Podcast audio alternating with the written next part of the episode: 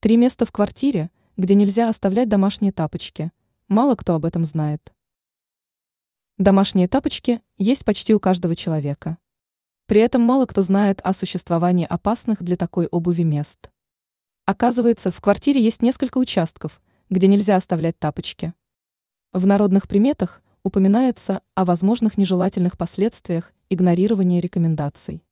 Итак, где нельзя оставлять домашнюю обувь?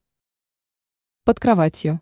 Многие люди часто оставляют тапочки под кроватью, не без оснований считая такой вариант расположения самым удобным.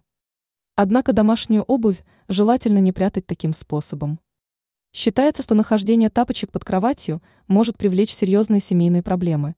Не исключено, что ситуация дойдет до расторжения брака. Под шкафом. Еще одним предметом мебели, под которым нельзя оставлять домашнюю обувь, является шкаф. Если все же поставить тапочки туда, то жильцы квартиры могут, согласно приметам, стать жертвами квартирного вора. Возле двери. Оставлять тапочки в таком положении нельзя только в одном случае, если обувь смотрит на дверь передним концом вперед.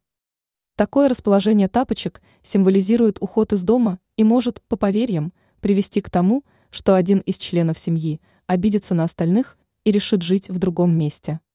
Ранее мы рассказали, почему нельзя носить деньги в кармане без кошелька.